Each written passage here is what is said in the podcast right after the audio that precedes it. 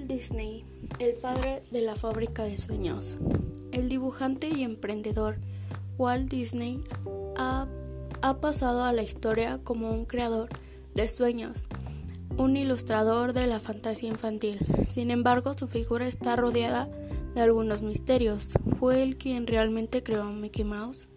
¿En verdad que fue un cazador de comunistas? ¿Está Walt Disney criogenizado.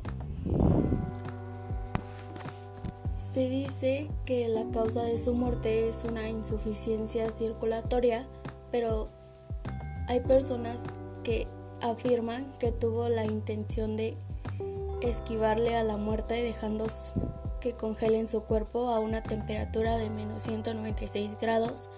Su objetivo era esperar que el avance de la ciencia y que se haya inventado los métodos para salvarle la vida. Quienes creen en esto aseguran que la cápsula en la que descansa se encuentra bajo la atracción de Piratas del Caribe en Disneyland, en California.